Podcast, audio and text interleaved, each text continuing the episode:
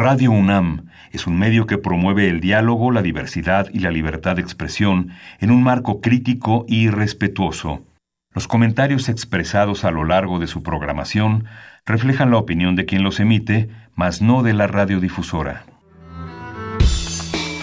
Radio UNAM presenta Perfiles. Un espacio abierto al conocimiento y la crítica de los proyectos universitarios que transforman nuestro país.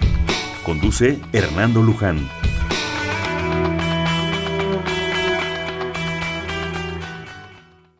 ¿Qué tal? ¿Cómo están? Buenas noches. Este, nuevamente estamos en Perfiles. Este es un espacio en donde conversar con las mujeres y los hombres que día a día forjan nuestra universidad. En esta ocasión tenemos el gusto y el honor de hacer un programa sobre el Centro de Ciencias de la Atmósfera de la Universidad Nacional Autónoma de México. Para ello está con nosotros la doctora Telma Gloria Castro Romero. Ella realizó sus estudios de licenciatura y maestría en física en la Facultad de Ciencias de la UNAM en temas relacionados con la dinámica de la atmósfera.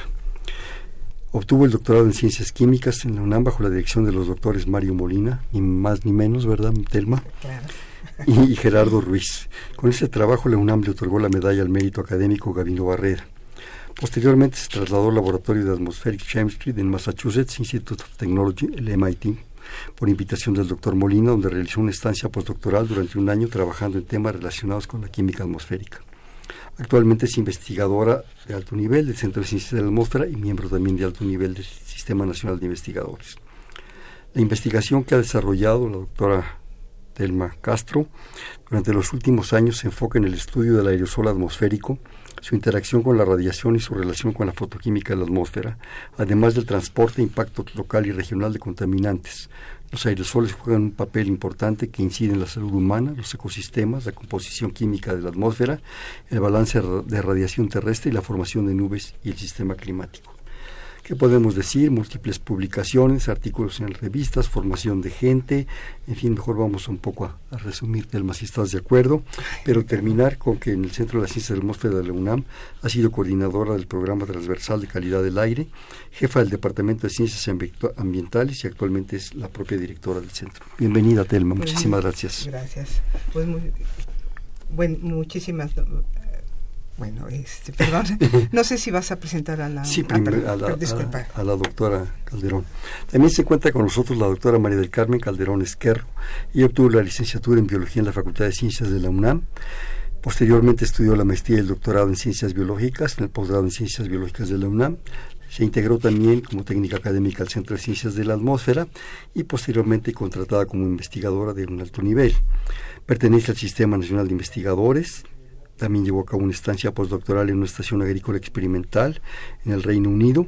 Ha desarrollado su trabajo académico en el Departamento de Ciencias Ambientales del Centro de Ciencias de la Atmósfera, realizando su investigación científica sobre microbiota de la atmósfera en el Laboratorio de Aereología. A partir del 2005 se integró al Laboratorio de Genotoxicología Ambiental, trabajando en dos líneas de investigación, bioindicadores moleculares de contaminación ambiental y genotoxicología ambiental. A partir del 1 de enero del 2014 fue nombrada jefa del Departamento de Ciencias Ambientales del Centro de Ciencias de la Atmósfera. Lo mismo, tutorías en posgrado, cursos, publicaciones, en fin. María del Carmen, muchísimas gracias por estar con nosotros. Gracias por la invitación. Bien, pues tenemos un, un programa creo que apasionante, cotidiano, constante. Siempre andamos por la vida circulando, con, tomando poca conciencia de muchas cosas. ¿Cuántas veces respiramos al día? Ese es un dato que, bu- bueno, primero buenas noches a todo el auditorio. Es un, un placer estar aquí en Radio Universidad, en nuestra casa. Este, entonces, bueno, muchísimas, y sobre todo la invitación por parte de, de- de tanto tuya, Hernando, como de la doctora este, Silvia Torres. Silvia Torres, ¿no? Bueno, pues ese es un dato que alguna vez yo sabía y ya se me olvidó en el camino. Después de Que son varios años. miles, ¿eh? Sí, que son va- y, y tantos litros y etcétera. Bueno, so- son esos datos que por ahí existen. ¿no? Curiosos. Curiosos. Que no se llama lo que eh, de repente ahora que rápidamente los chicos se meten a internet y pueden sacar ese dato, ¿no?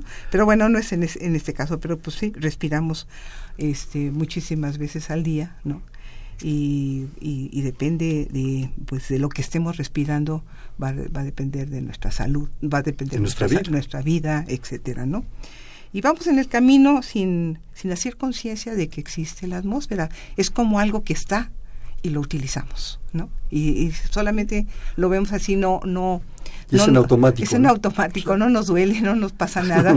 pero claro, en un momento dado, si faltará eh, este, la composición que de los gases que necesitamos para respirar, entonces ya... Si nos dolería. Nos De hecho nos duele, ¿no, Telma y Mario Carmen? Y entonces, bueno, este, esa es una de las de las partes que siempre en, los en mis clases siempre les digo a los a los a, los alumnos es que mientras no nos caigamos desmayados por una situación, entre comillas, un ozonazo, bueno, pues entonces seguimos y vamos, no sé si yo, ahí sería más eh, prudente que luego después que lo comente Mari Carmen, pero yo no sé si nos vamos, nos vamos adaptando a ciertas concentraciones que son dañinas de acuerdo a la Organización Mundial de la Salud, a ciertas concentraciones de contaminantes.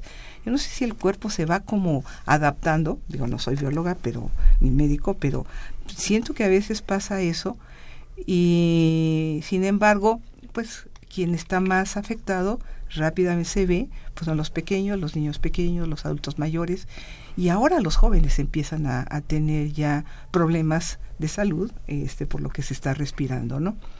Este, la Ciudad de México o la zona metropolitana, no llamemos la Ciudad de México porque luego se confina solamente en el DF, ¿no?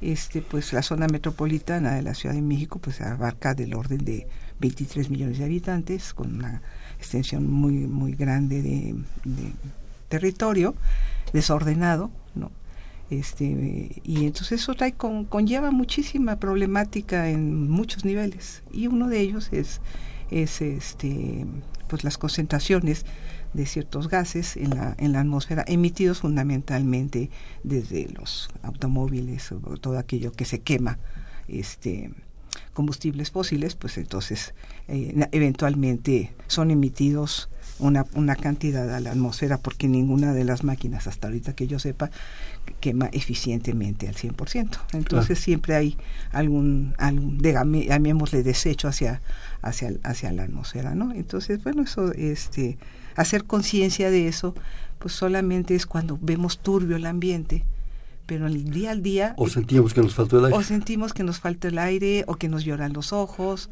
este, o una gripa se nos exacerba más, pero hay otras condiciones que ya Mari Carmen eh, podrá hablar sobre eso, ¿no? Y entonces, bueno, creo que sí es el momento, este, desde hace ya algunos años para acá, empezamos a hacer conciencia de que tenemos una atmósfera y es vital para la vida y la tenemos que cuidar, ¿no? Yo creo que sí, ya, ya empezó a hacer mucha conciencia de eso en, pues en México y en el mundo. ¿no? En la vida cotidiana. bueno. María del Carmen. Bueno, yo creo que el trabajo que se hace en el Centro de Ciencias de la Atmósfera, que es un centro muy especial, precisamente porque es multidisciplinario, porque nos encontramos investigadores tanto biólogos, físicos, químicos, meteorólogos, climatólogos, gente especializada en cambio climático, gente que se especializa en esa dinámica atmosférica, porque como lo comentábamos hace ratito, una cosa podemos eh, estudiar, como lo hacen en la gente del Departamento de Ciencias Atmosféricas, todo lo que es la dinámica atmosférica, y otra cosa es todo lo que sería la, parte ambiental, los efectos eh, de, tener una atmósfera, un aire limpio, o no tenerlo. Entonces, eh, yo creo ahorita que estaban diciendo de adaptación, yo creo que no nos adaptamos. Simple y sencillamente se nos va acumulando los efectos, se nos van acumulando, acumulando, hasta que, por supuesto, desarrollamos algún tipo de enfermedad o nuestra calidad de vida disminuye de tal manera que, pues, terminando, terminamos padeciendo problemas respiratorios, conjuntivitis y, bueno, hasta cáncer, ¿no? Porque todo, enfisema pulmonar, EPOC. Entonces, todo eso es eso, no es que nos saltemos, simplemente nuestra calidad de vida, pues, va disminuyendo cada día. Y las expectativas de vida. Y las expectativas expectativas de vida, por supuesto, ¿no? Eh, eh, se ha visto, por ejemplo, ahora muchísimos estudios están haciendo los chinos, sí, en Beijing, en donde están este, evaluando toda su calidad del aire, tanto química como biológica. Esas porque se hacen, de China son sí, espeluznantes. Sí, sí, claro, porque hacen una, en estos días de contingencia tan fuertes que tienen, ellos tienen muchos días a veces seguidos, ellos hacen estudio de qué pasó y por otro lado eh, la gente que estudia la salud eh, ve los efectos que sí hay efectos. Entonces no es que este, las cosas estén por separados o se estudien por separados. En este centro tenemos la fortuna de, de tratar de trabajar eh, de manera integral para dar resultados que podamos responderle a la sociedad o, este pues a la población. Después de esta introducción muy general, yo quisiera, si están de acuerdo, un poco hablar concretamente y regresar posteriormente a esto al Centro de Ciencias de la Atmósfera. A ver, Telma. Mira, el Centro ¿Qué de es, Ciencias... cómo es, por qué Sí. se dio, para qué sirve, cómo se come? bueno, no sé, convivimos ahí. de, de ahí se come. De ahí se come. Bueno, el Centro de Ciencias de la Atmósfera nace por una visión que tiene el doctor Julián Ade, en- desde antes de que eh, él siendo director del Instituto de Geofísica, ve la, eh, la eh, necesidad de hacer un centro alrededor del estudio de la atmósfera y que no solamente sea la parte de, de, eh, la tierra sólida, ¿no? Este, y él, él tiene esa visión ese, eh, y, lo- y, pues logra a- organizarlo y lo inauguran en 1977, ¿no? Y allí él, él en particular trabaja un modelo que es muy conocido en el, en el mundo, el modelo termodinámico del clima, que este es alrededor de, de ver cómo se comporta la temperatura a nivel, a nivel global, ¿no? Desde entonces está eh, este modelo. Y además hay otro grupo de, de, de investigadores que son los pioneros que están en contaminación de ambiental. Entonces, con esos dos, eh, dos grupos importantes, este, forma el Centro de Ciencias de la Atmósfera y, le empieza a dar su, su auge, ¿no? Eh, yo creo que después eh, de algún tiempo eh, tienen ya otros, se, integran más investigadores de, otras áreas y se empieza a dar cuenta de que el estudio de la atmósfera no puede ser solamente por una sola línea que fuese física de la atmósfera o química de la atmósfera o biología de la atmósfera, que esa fue más reciente que, que al, inicio el doctor Adem no, no, no tuvo esa parte.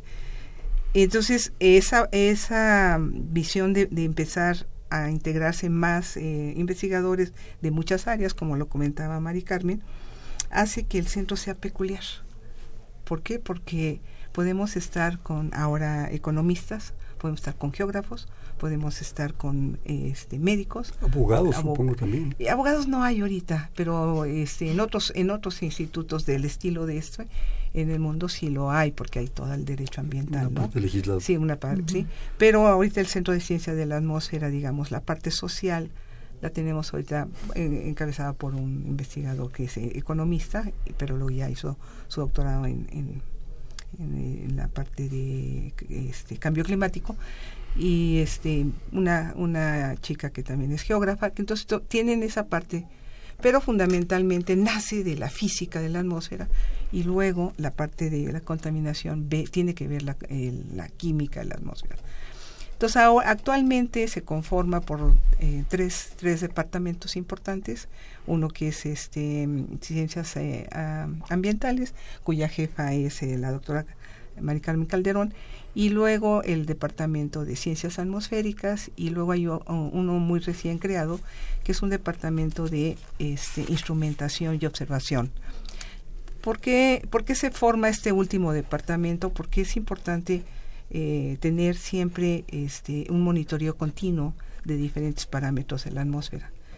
Entonces, eh, eh, una de las cosas que siempre nos hace falta y nos quejamos los investigadores es la falta de los datos y la veracidad de los datos. Entonces, eh, un- como un proyecto que se inició eh, en el centro, que es la Red Universitaria de Observatorios Atmosféricos, están ahora 10 observatorios alrededor en, la, en, la, República, colocados en la República y claro, uno en el, en el techo del Centro de la Atmósfera, pues se, se, miden parámetros importantes para el estudio de, de, la química de la atmósfera, para el estudio de la dinámica de la atmósfera, etcétera, ¿no? Y el, digamos ahora, el Departamento de Ciencias Ambientales, que fue también después creado, pues es un departamento donde convergen este, eh, tanto físicos, químicos y biólogos, y finalmente eh, está más conformado por los, los eh, investigadores que son biólogos, pero porque ellos traían una línea de ver cómo la contaminación afectaba la este tejido, salud, etcétera, ¿no? y ahora ellas, ellos eh, como biólogos también han entendido ese paso que también es importante, la combinación con investigadores que estudian la dinámica de la atmósfera porque no están separados. Entonces, eh, lo, lo interesante del centro, yo diría, es que tiene realmente el aspecto interdisciplinario y uno se puede dar cuenta que lo que uno estudia a nivel, digamos, como muy concreto, muy, muy puntualmente, no está de, divorciado con lo que está estudiando el, el, colega que está al lado, que tiene que ver con cómo afecta este, eh, ciertos compuestos químicos de la atmósfera afectan a un cierto tejido, de, por ejemplo, para llevar a cáncer de mama, ¿no?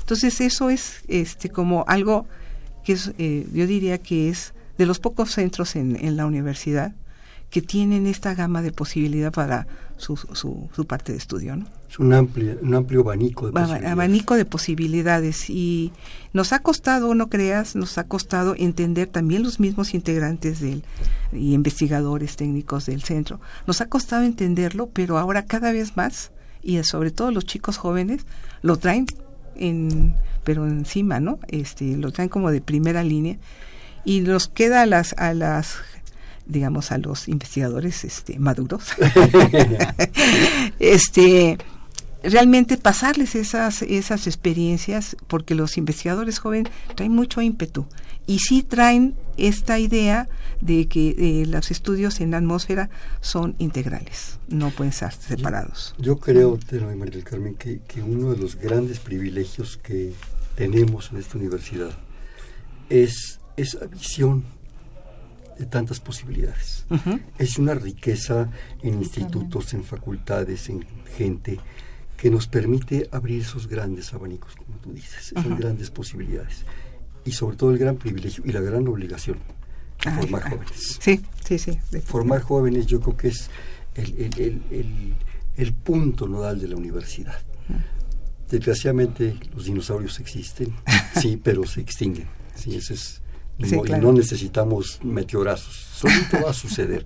Pero yo creo que el gran privilegio de formar esos jóvenes que se formen, que no pierdan la tradición. Eso es algo vital en esta universidad.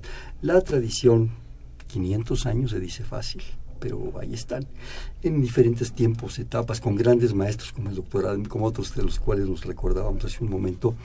Pero esos jóvenes van a lograr cosas con esa tradición y con ese ímpetu.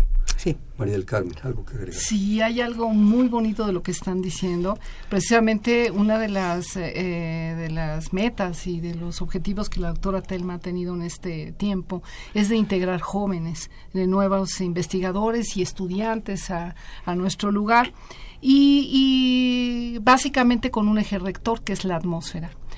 Eh, lo cual pues nos tardamos a veces los diferentes grupos en de entender que será el eje que nos mueve en el centro.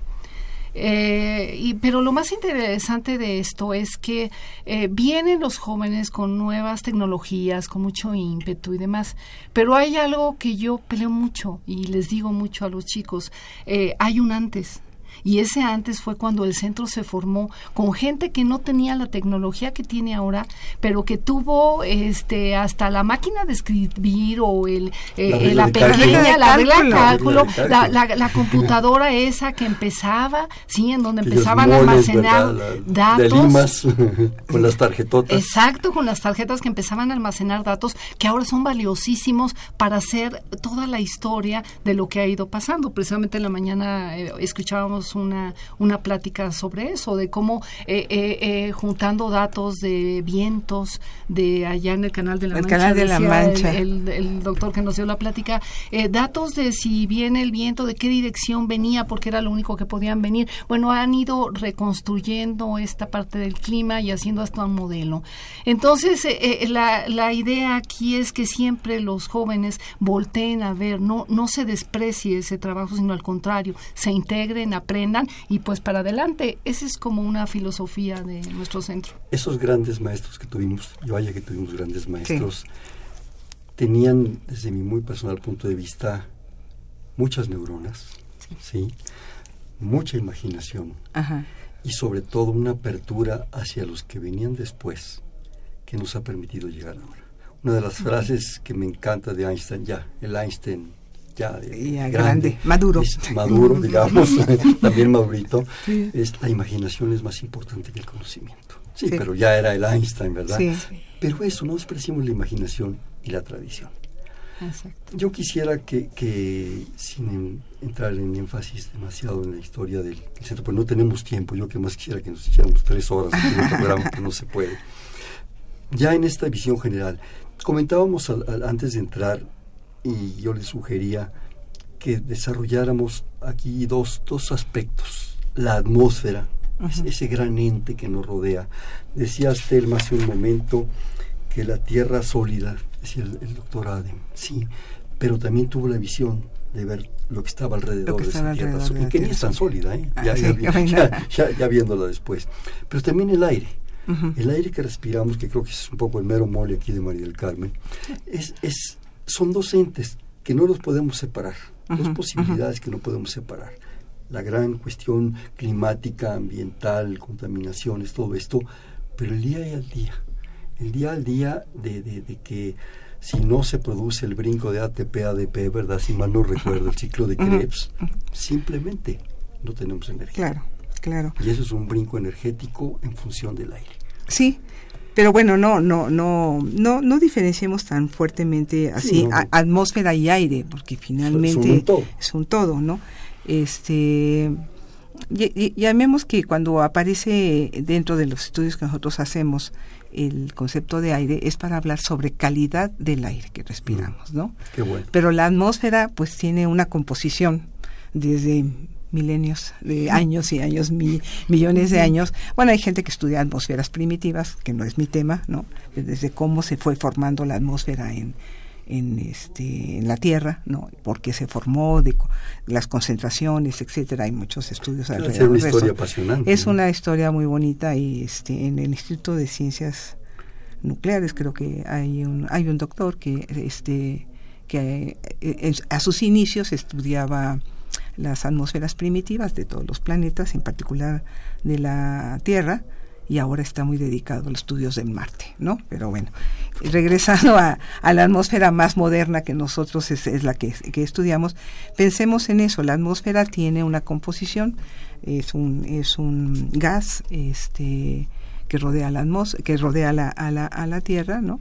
Este, y tiene una composición que sabemos todos desde, pues, ¿qué se nos dirán? Desde secundaria nos decían que era el 78% este nitrógeno, el 21% oxígeno y el 1 por ahí este, los otros gases. Los gases raros. Los gases raros.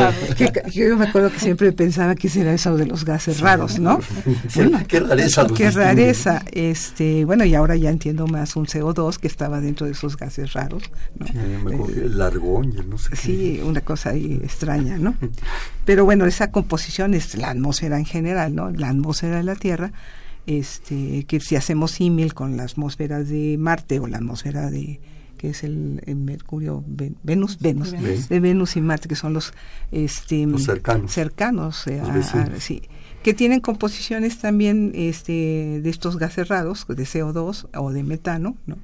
este, pero diferentes concentraciones y qué, qué es lo que hace que permita la vida en, en la Tierra, pues eso hay que preguntarle mucho a los biólogos por qué este, esta composición de la atmósfera permite la, la vida en la Tierra, ¿no? Pero bueno, eh, ya la tenemos y es realmente única, eh, por lo menos en lo que yo ahorita conozco. nos permite estar aquí platicando. Este, nos permite estar platicando, ¿no? Este, y protege pues de, de, muchísimas interacciones que tiene este el espacio exterior con la atmósfera protege de la radiación ultravioleta, ¿no? Este, por los, los gases, por el tipo de composición que tenemos en, en, en, la, en la atmósfera, ¿no? Y eh, eso es lo que nos permite este, tener vida en la Tierra, ¿no? Y que cambios muy ligeros en esa composición de la atmósfera nos está llevando a una problemática que actualmente tenemos, que es el, lo que le llaman el, se llama el cambio climático, ¿no? Cambios que el, que el, el ser humano lo ha empezado a, pues ya tiene unos ciento y pico de años, empezado a cambiar esa composición de la atmósfera, nos ha estado llevando ya a un problema de un calentamiento de, de, la superficie de la Tierra, ¿no? Entonces sí, eso, es importante considerar que la debemos de cuidar, aún a pesar de nuestro vecino del norte.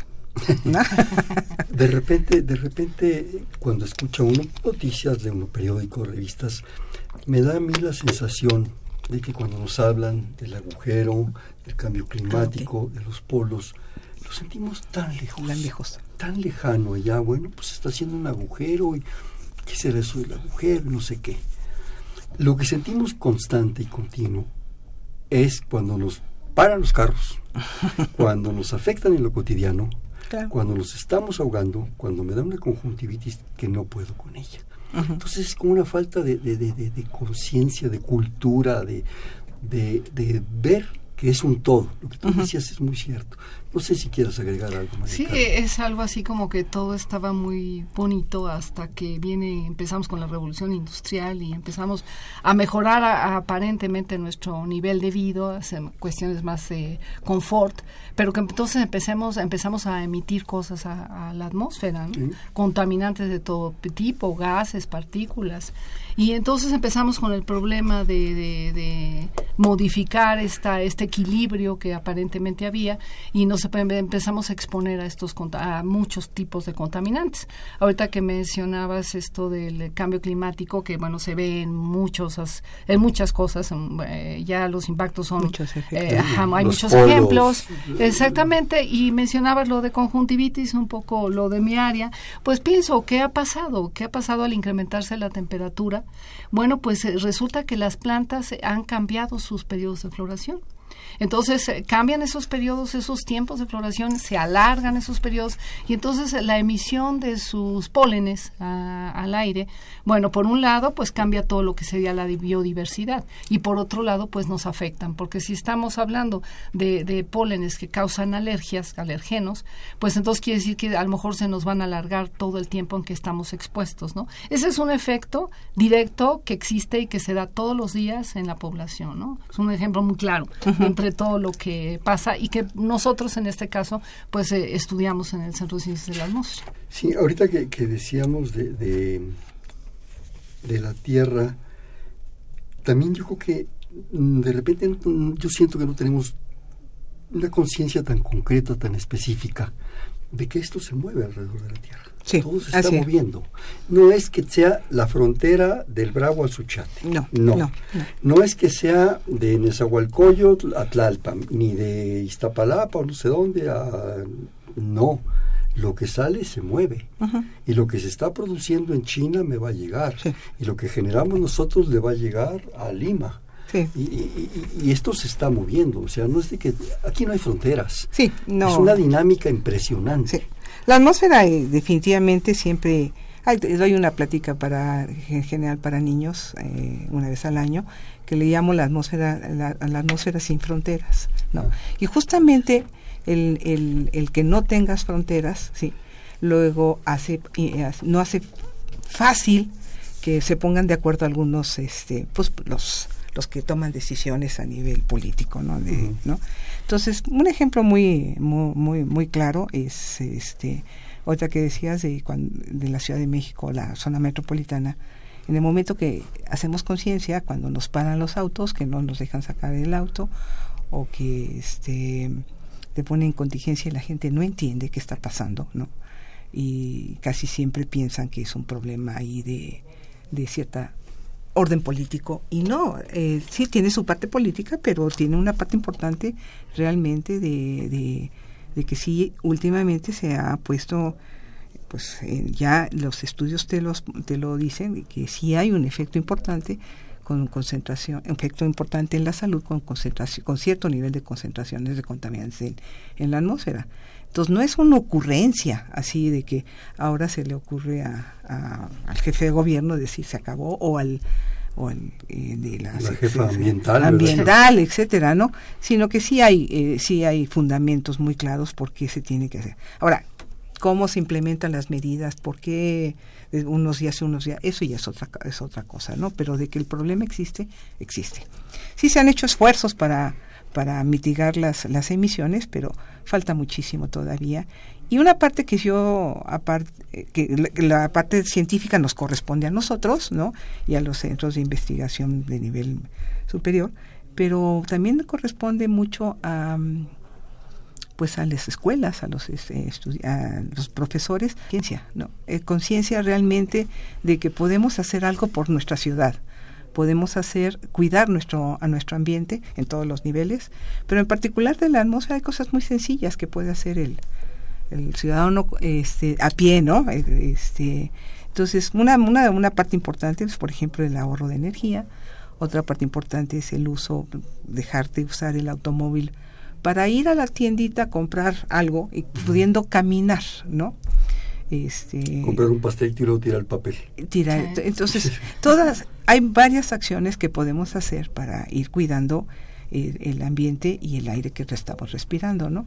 Y esa, esa parte yo creo que sí es importante que mm, haya una educación a nivel nacional sobre la conciencia de que hay que tener un ambiente limpio, y cómo hacerlo también, que esos son programas que no hace a, a nivel de, de nacional. Entonces dicen recicla la basura, pero bueno, los niños sí reciclan la basura, pero luego viene el camión de basura y la lleva al mismo lugar, en el mismo tiradero, en el mismo cajón, etc.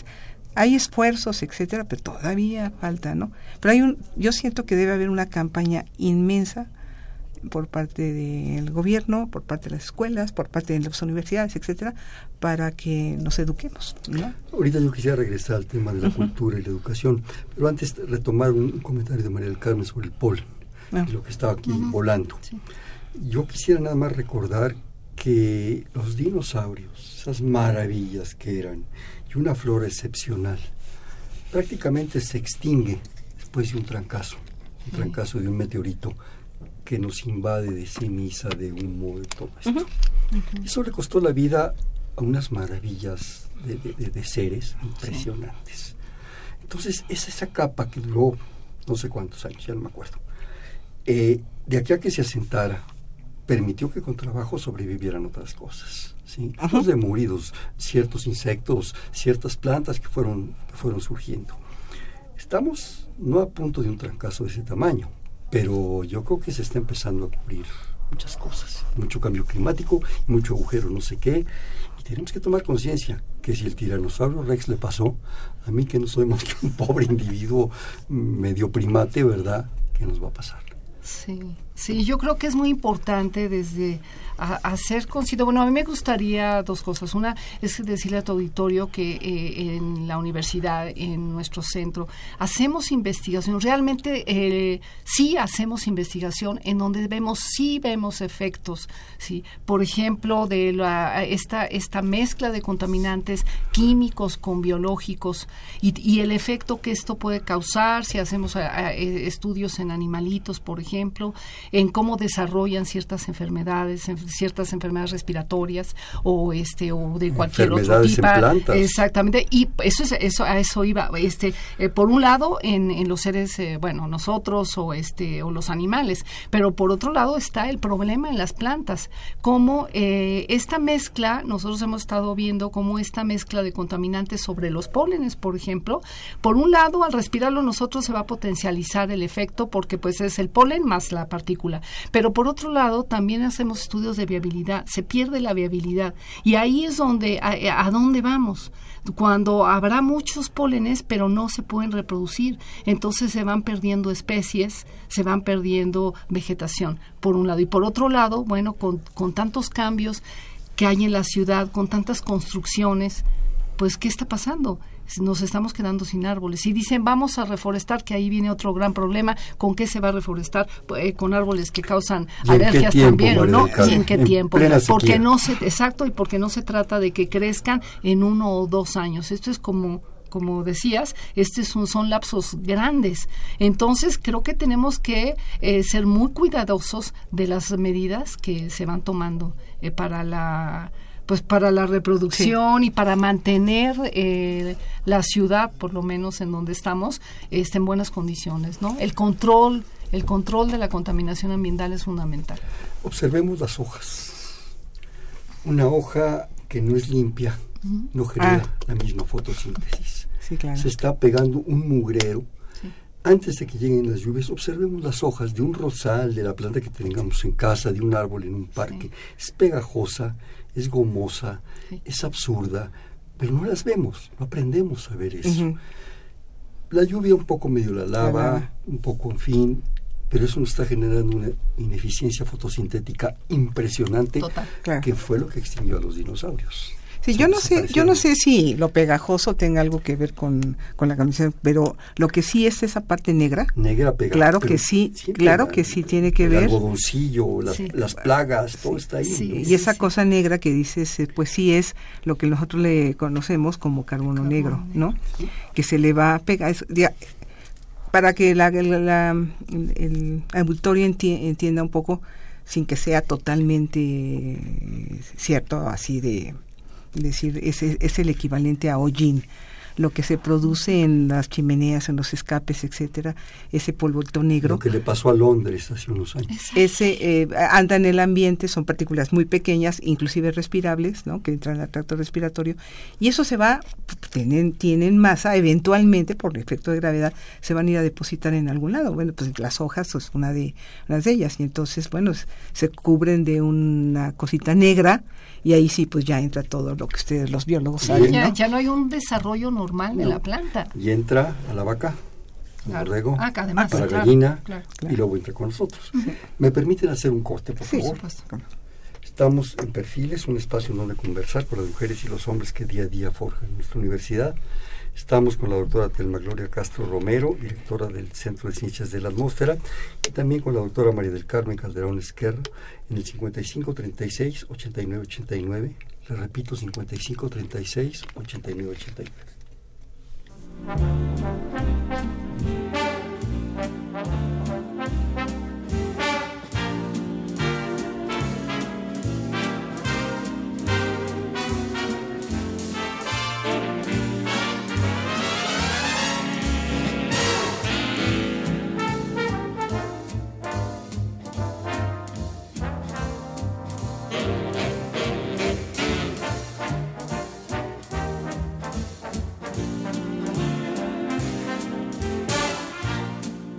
Buenas noches, estamos en Perfiles, un espacio en donde conversar con las mujeres y los hombres que día a día forjan nuestra universidad. Comentamos que estamos platicando con la doctora Telma Castro y la doctora María del Carmen Calderón, ambas investigadoras y la directora del Centro de Ciencias de la Atmósfera de la UNAM, en el 5536 8989, le repito, 5536 8989. Si me permiten, nos habla Ernesto Pérez de la delegación Cuauhtémoc, pregunta, ¿cómo podríamos contribuir a contaminar menos, porque hay personas que tienen alguna discapacidad y necesitan usar pañales. ¿Qué alternativa hay? Saludos. Bueno, este, bueno yo, yo en, en términos de contaminación hacia la atmósfera, ya lo comenté, de usar lo menos posible eh, los automóviles porque lo que se quema son combustibles fósiles y, y, eso se emite, una parte de eso se emite en forma de partículas y gases a la atmósfera y eso va a ir cambiando la concentración actual de la, de la, de la atmósfera. Eh, la otra es este ahorro de energía. Recuerden que la energía se produce en termoeléctricas, hidroeléctricas, en geotermoeléctricas, etcétera. Y aunque no se están produciendo este, aquí en la zona metropolitana, en algún lado se produce y para producir, por ejemplo, esa energía con de, con combustibles fósiles se está quemando allí y ahí se está emitiendo. Y como hablábamos hace rato la atmósfera la atmósfera no tiene fronteras y dependiendo de la circulación eh, de, natural de, los vientos pues los pueden traer para acá o llevarlos a otro lado no entonces eh, creo que una, una, una parte importante es que eh, nosotros ahorremos energía en nuestros en nuestros hogares no entrar a una habitación buscar lo que uno quiere buscar y apagar la luz, no dejarla prendida eternamente, ¿no? Igual cuando uno llega al, a la casa, al refrigerador, siempre llega uno con la sed, se toma algo, una lo que sea, abre uno el refrigerador, pero lo deja uno abierto y se va uno por un vaso para eh, tomar agua o alguna cosa así. Entonces todo ese proceso son pequeños eh, ahorros. Todo lo que sería el, eh, estos poquitos que en todos los nuevos aparatos hay, ¿sí? sí. Es, nada nos costaría tener un, un, eliminador de, o no esas cosas de eliminador de píxeles, que lo apaga uno y apaga uno todo. Esos foquitos también son, hay que quitarse. Son pequeños demonios. Son pequeños demonios que ahí tenemos y consumen bastante y además ahorraríamos hasta en nuestro nivel de, de, bolsillo. de recibo. Sí, de, recibo, ¿no? Este, eh, lo de las, lo de los pañales, pues sí, hace muchos años, yo creo que serán como unos 15, que alguna de, las estudiantes estaba haciendo un hizo una tesis de, maestría alrededor de cómo em, limpiar estos pañales para que no se fueran tal cual y, contaminaran más. la verdad es que fue una tesis interesante, buscaba formas de, de, secado, etcétera, una serie de cosas, y es la única que yo conozco pero yo creo que sí la necesitan los pañales los, las personas discapacitadas, pero no son tantos como tantos bebés. Claro. yo, bueno, yo creo que muy importante deshacerle pues, por lo menos del excremento antes de que estos pañales se vayan a los desechos, al, eh, después a los tiraderos.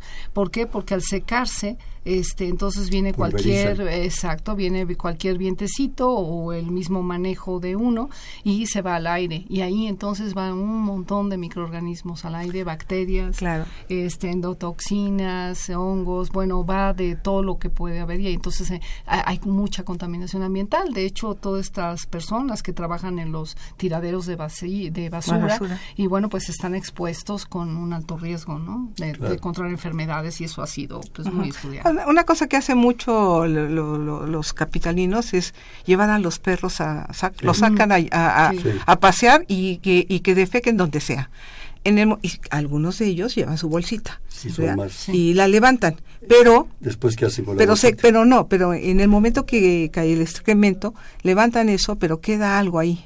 Un residuo. Ese residuo también es importante. Ese residuo, como dice la doctora, eventualmente se seca y por efecto del, del viento se va hacia la atmósfera y también eso pues trae todas las consecuencias. hay dos cosas, si me permite, que me preocupan mucho. Los restos, los residuos de los hospitales. Ah. En general son pañales, son toallas sanitarias, son a veces. Ese es lo, menos, ese es el menos problema. Pero se queman.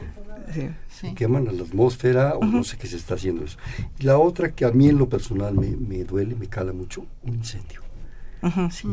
A mí que se muera un árbol es como que se me arrancan un brazo.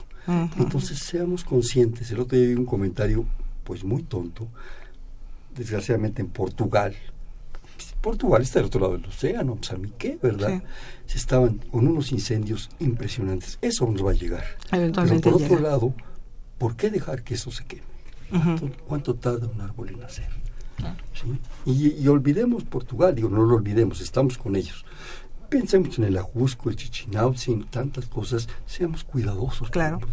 Bueno, por ejemplo, ahorita que dices de que eso nos va a llegar, eh, justamente en los incendios, este, aparte de lo que serían los, las emisiones por, por automóviles, los incendios también pues, se produce estas partículas que te hablaba negras del hollín, que eventualmente pues circulan en toda la atmósfera y nomás que ya ahorita te lo que te voy a comentar no lo vemos porque no estamos ahí. Esos esas partículas eventualmente algunas de ellas o millones de ellas llegan a los glaciares llegan a la parte de, Nevada etcétera no por el hecho de ser negras sí este, en el momento que llega y se instalan en una nieve, ya no queda, ya no es blanca, sino ya es media grisácea, y entonces absorbe más radiación. Y entonces e, esa radiación que absorbe eventualmente la, la libera a su alrededor y es cuando empiezan los derretimientos de, de, y es ahora estos que se les llaman los, los contaminantes de vida corta este, y están muy de moda ahora en, el estudio de la atmósfera, ¿no? Pero es, es, e, eso tiene que ver los incendios, por ejemplo. Yo quisiera dos cosas que no se nos pasen. Primero, creo que traen aquí una cosa que comentar, ah, Carmen o Telma, no sé quién, es un ciclo de ah, conferencias.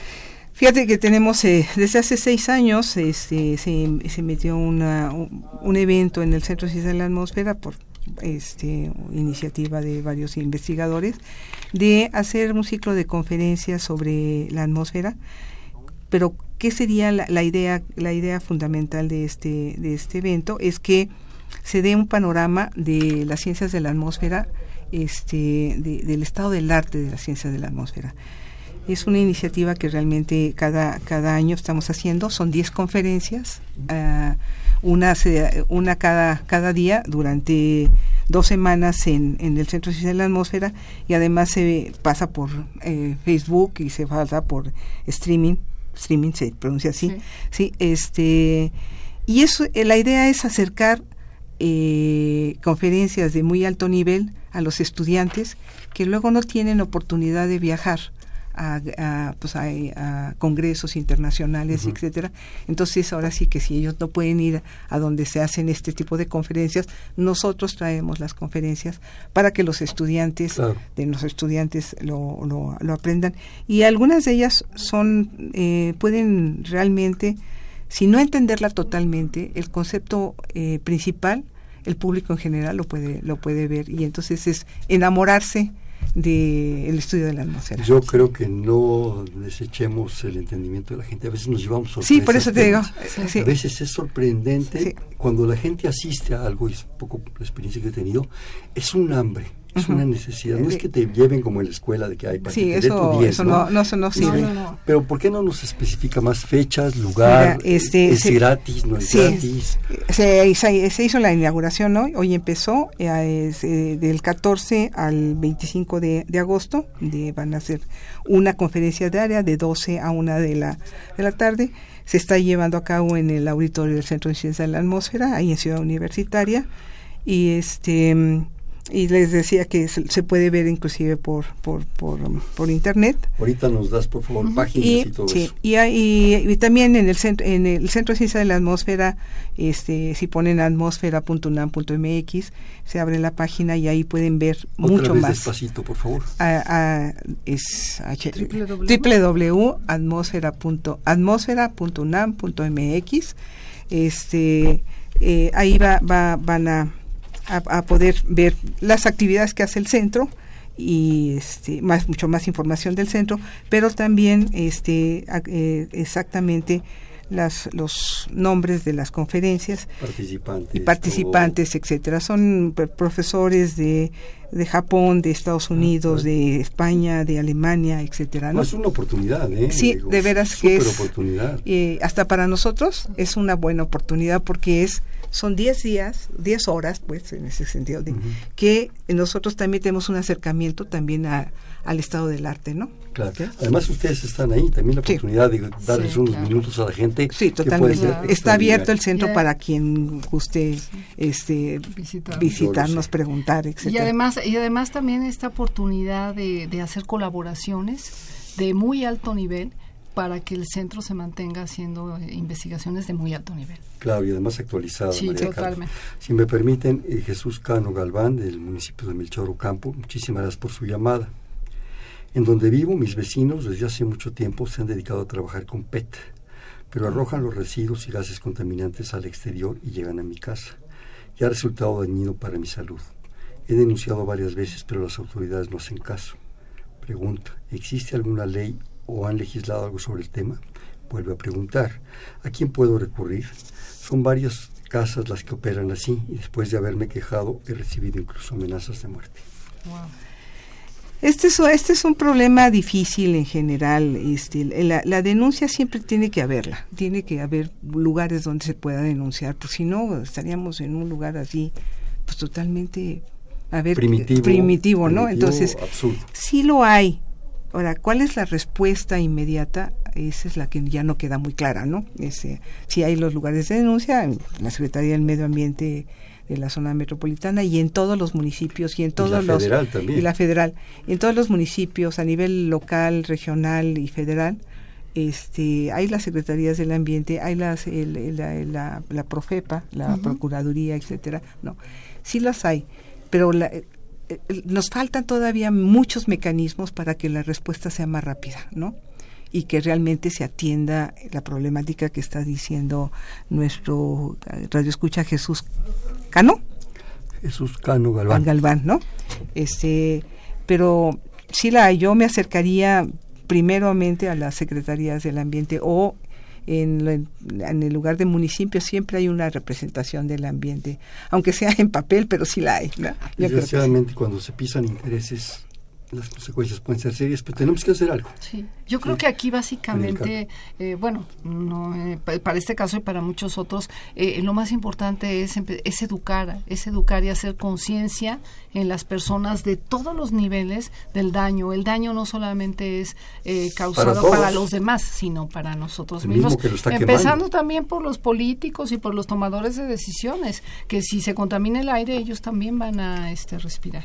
Yo creo que si a esta persona que es un vecino de estas de estas señores, en fin, pongamos adjetivos, les está llegando la contaminación, a ellos mismos les está llegando. Supongo que tienen familia, mamá, papá, hijos, en fin, entonces tienen que tomar conciencia. Desgraciadamente el tiempo se va, pero habla Pedro Paredes de Catepec, muchísimas gracias. ¿Podrían hablar sobre las partículas PM10 y PM2.5? Mira, es el, clasificar PM10 o PM2.5 o PM1, etcétera, es, con respecto al, al diámetro pequeñito, al diámetro aerodinámico. 2.5 quiere decir 2 micrómetros de, diámetro aerodinámico y 10 quiere decir 10 micrómetros de diámetro aerodinámico. Estas partículas eh, son, se vuelven importantes en términos de lo que decías hace rato de qué aire respiramos, porque son partículas que pueden estar en el, en el aire y tardan tiempo para eventualmente depositarse al nivel de la superficie. Pero sin embargo estas partículas y más pequeñas entran al tracto respiratorio y entonces ahí es donde ya viene la problemática porque estas partículas no, no, no van solitas, van acompañadas con elementos químicos, están formados químicamente. A lo mejor inicialmente eran nanopartículas y después en el camino van creciendo porque se les van digamos entre comillas pegando elementos y este y bueno pueden tener estas estas dimensiones y entran y traen pues todo lo que puedan traer como componentes químicas que es lo que puede afectarte en el en el torrente circulatorio no que es ese y bueno hay unos de ellos que pueden llevar algunos este, pues no me gusta hablar mucho de eso, pero sí puede llevar elementos que eventualmente son cancerígenos y entonces ahí están, ¿no? Eh, pero esos, estas son estas partículas y se eh, producen a nivel de en forma natural y en forma este por, por, por combustión, ¿no? En forma natural, pues puede ser, por ejemplo, este la suspensión del polvo, etcétera, ¿no? Algo que agregar. Sí, bueno, a estas partículas igual toda la parte química y como les comentaba, la, la parte biológica también. Entonces eh, eh, se hace una bomba de, lo que nosotros podemos estar respirando, este, porque es una mezcla ahí y entonces viene el organismo reacciona de muchas maneras, con procesos inflamatorios, con respuestas alérgicas muy fuertes y a veces no se sabe muy bien qué es, es el, el, biológico o es la partícula y muchas veces pues resulta que es la mezcla, ¿no? Entonces, eh, este eh, por eso es importante darle la, la parte, como lo dan en la Secretaría de Medio Ambiente, de que, de que hay falta que se dé, espero que a futuro también la parte biológica, para que se tenga una comprensión mejor, ¿no? Y le afecta a la sensibilidad de todo el tracto respiratorio. ¿no? Totalmente. Ni quedan desgraciadamente cinco minutos. este, yo quisiera que rapidísimamente habláramos de algo que ustedes ya comentaron, que es la necesidad de cultura, de divulgación, tomar conciencia de todas estas cosas. Sí. Rapidísimo. Mira, yo desde hace mucho tiempo, casi de mis inicios de la carrera, pues siempre he dado, dado clases a, nivel de, de, secundaria, preparatoria, profesional y, posgrado. Últimamente ya en los últimos años de, de maestra han sido casi siempre posgrado. Pero ahí es donde tenemos que incidir muy fuertemente este, pero con cosas concretas con los, con los, desde con los niños, ¿no? Y que ellos también vean que, que, que tenga una, eh, una consecuencia. Porque, como vuelvo a decir, si tú le enseñas a hacer algo, pero no ve nada cristalizado, pues no, no le deja nada. Entonces, tiene que, tiene que haber como un continuo siempre de, de, de, de educación ambiental en, a nivel de desde los niños hasta los adultos mayores cosas concretas y que tengan un efecto repetidor en las propias escuelas, que no sea tu esfuerzo el de Maricano, que los maestros tengan también confianza. Sí, bueno, a mí me gustaría, siempre hago mi anuncio, porque es una, precisamente es una labor que eh, la universidad eh, da a la sociedad, eh, que es, tenemos una red de monitoreo, Red Mexicana de Aerobiología, en la que damos toda la parte de, de, biológico granos de polen, todo lo que hubo, que tanto alergenicidad tiene, lo que se está respirando, y los pronósticos para para las siguientes semanas. Esto ha venido a apoyar no solamente a la gente que es susceptible, que es sensible, alérgica, sino también al sector médico, porque entonces ellos ya saben, sus pacientes, la realidad de lo que están respirando y no tienen que tomar información de países de Estados Unidos o de Europa, eh, en donde pues no estamos respirando exactamente lo mismo. Entonces, bueno, damos esta, esta información todas las semanas es eh, en la página del centro, se meten a la página del centro www.atmosfera.unam.mx y ahí en calidad biológica del aire, ahí pueden ver este todas estas eh, reportes.